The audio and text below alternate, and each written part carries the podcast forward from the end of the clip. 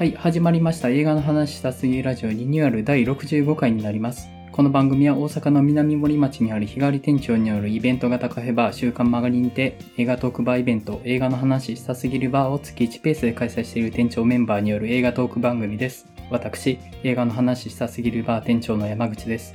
関西の映画シーンを伝えるサイト、キネボーズを運営しています。代表の原口です。マリオンです。よろしくお願いします。お願いします。お願いします。はい。えっ、と、ちょっと前田さん参加遅れてまして、もう、おのの近況をちょっと話してしまおうかと思うんですけども、原口さんは最近いかがされてました？はい、いくらか劇場で見たり試写を見てまして、すみません、ちょっと凝縮して3つちょっと紹介したい作品がありまして、はい。で、えっ、と、1つは、えっ、と、派遣アニメ。はい。で、これ、いい感想をこの後マリオンさんが話すと思うので、ちょっと私は業界的な話をすると、えっ、と、作品はテレビアニメ制作現場なんですけど、私がお世話になってる結構映画業界にも共通してることがあって、いわゆる映画の制作の人たちと映画宣伝の人たちっていうのが考え方がそれぞれやって、その辺の意見を合わせていくっていう意味で結構、なんでしょう、こう、分かりみがある作品だったなっていう感じがしてて、うん。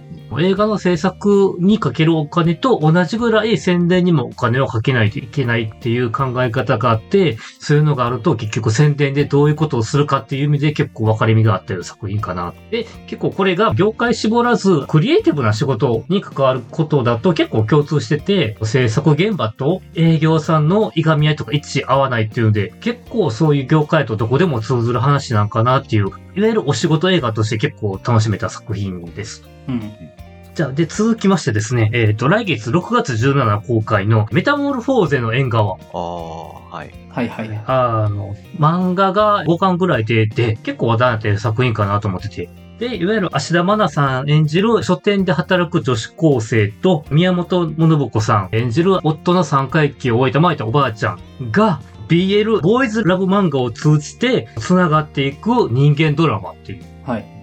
で、漫画が5巻ぐらいやって、それをまあちょっと脚色とかしながらどうにか2時間で収めてはる話ではあるんですけど、なんでしょう、こう、好きなものについて語り合うのに、あの、年齢は関係ないっていうのが非常に面白いところで、で、その BL 漫画で盛り上がって、コミケに行こうとしてみたり、えーコミ、コミティアか。えっ、と、制作した、えー同人誌を出展しようとする話ではあるんだけども、結構これがですね、あの、自分の好きなものを誰に認めてもらうか、あの、誰に触れてもらうかっていうところが結構大事な話で、その辺のクライマックスがね、結構グッとくる話に仕上がってまして、うん。なんか自分もインタビューしたかった人にようやくインタビューできた時のことを思い出して結構グッと期待してました。うんうん。なるほど。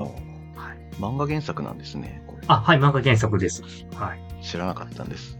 で、あともう一個紹介したいのが、関西では6月17日に公開される、私たちは大人。はい。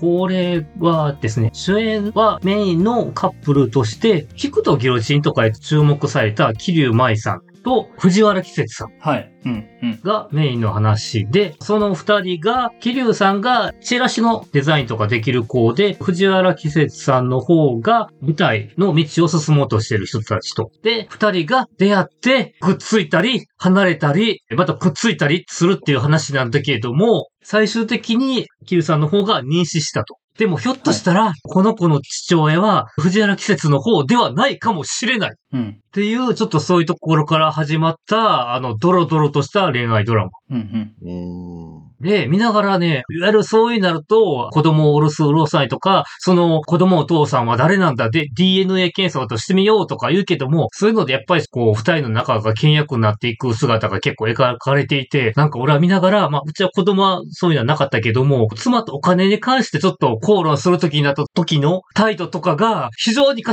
なるところがあって、なんかこう、身につまされる思いをしながら見ていたっていう。うん。個人的な話ですけど。というのでうん結構、見る人は結構ね、感じ方はちゃうかな思うんですけど、そういう意味で、結構ね、愛がなんだとか、花束とか、ああいうの最近やった、話題になった、このラジオでも取り上げられた恋愛映画に結構通ずるものがあるかなという作品です。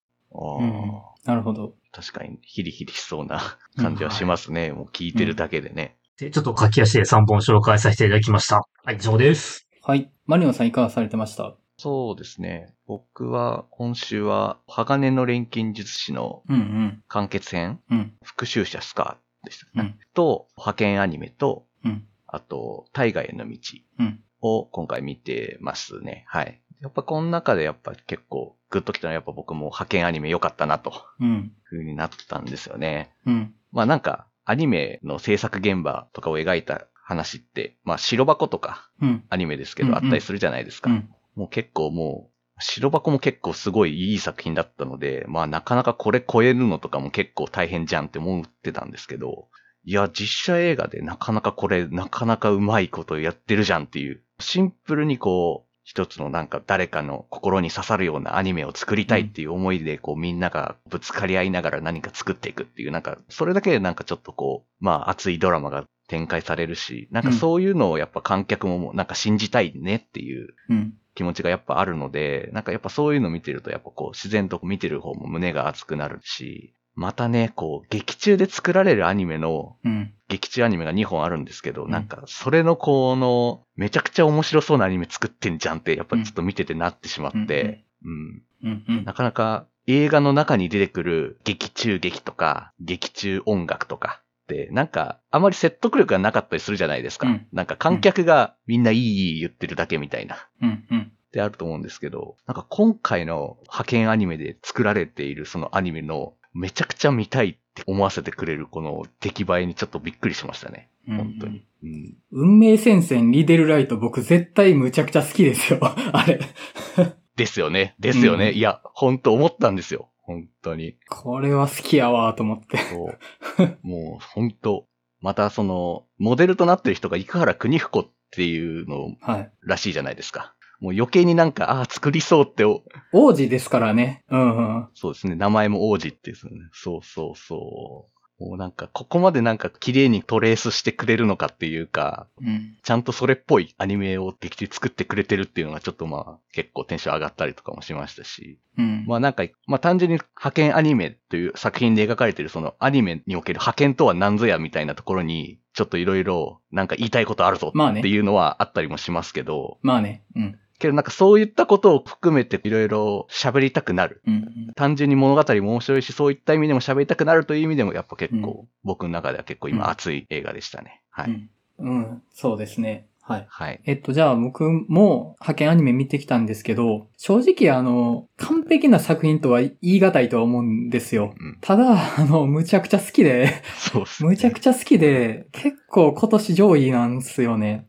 で、途中で出てきたセリフでね、世界のどこかに自分を分かってくれる人がいるし、自分が分かってくれるっていうものを見るかもしれないみたいなセリフがあって、あむちゃくちゃいいセリフ言うやんと思って。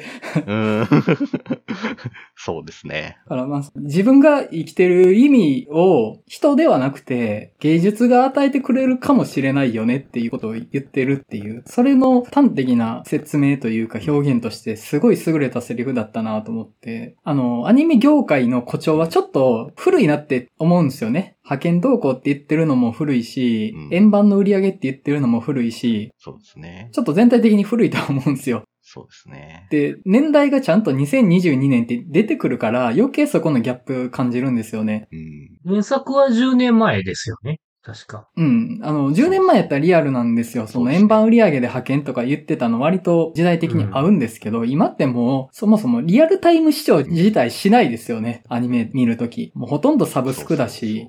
そうなんですよね。うん。うん。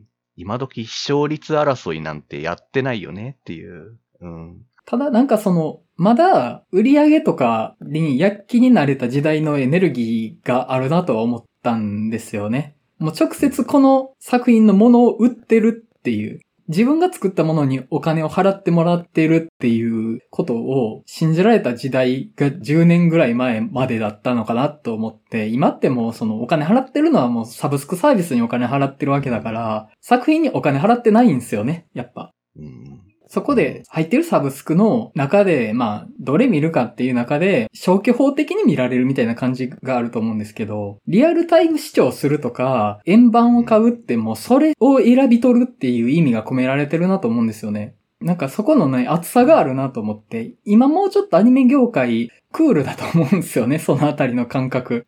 うん、なんか、あえてそこの古さは僕はいい方向に働いてたかなと思いました。うん。うんあと、僕も白箱思い出したんですけどね、えっと、白箱も非常に優れた作品なんですけど、白箱より明確にここはこの作品の強みかなっていうところがあって、やっぱ実写映画ってことだと思うんですよね。実写でアニメを作ってるっていうのが、うん本当に作ってるっていう感じがするとは思って、やっぱ白箱ってアニメない、アニメを作る話なので、そんなに境界線って明確じゃないというか、その作風が変わるわけですよね。うん白箱本体と劇中劇とで作風が変わるって感じなんですけど、やっぱりその実写とアニメを行き来することで次元が変わるっていう感じがあるのは、やっぱりその実写でアニメ作りを描くっていうことの強みだったのかなとは思いました。はい。でも、あの、非常に好きな作品です。あの、好きのない大傑作とは言わないです。もう僕が好き。うん。はい。って感じでした。はい。うん。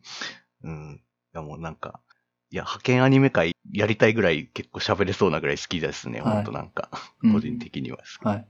じゃあ、今日は一旦テーマトーク行こうかなと思うんですけども、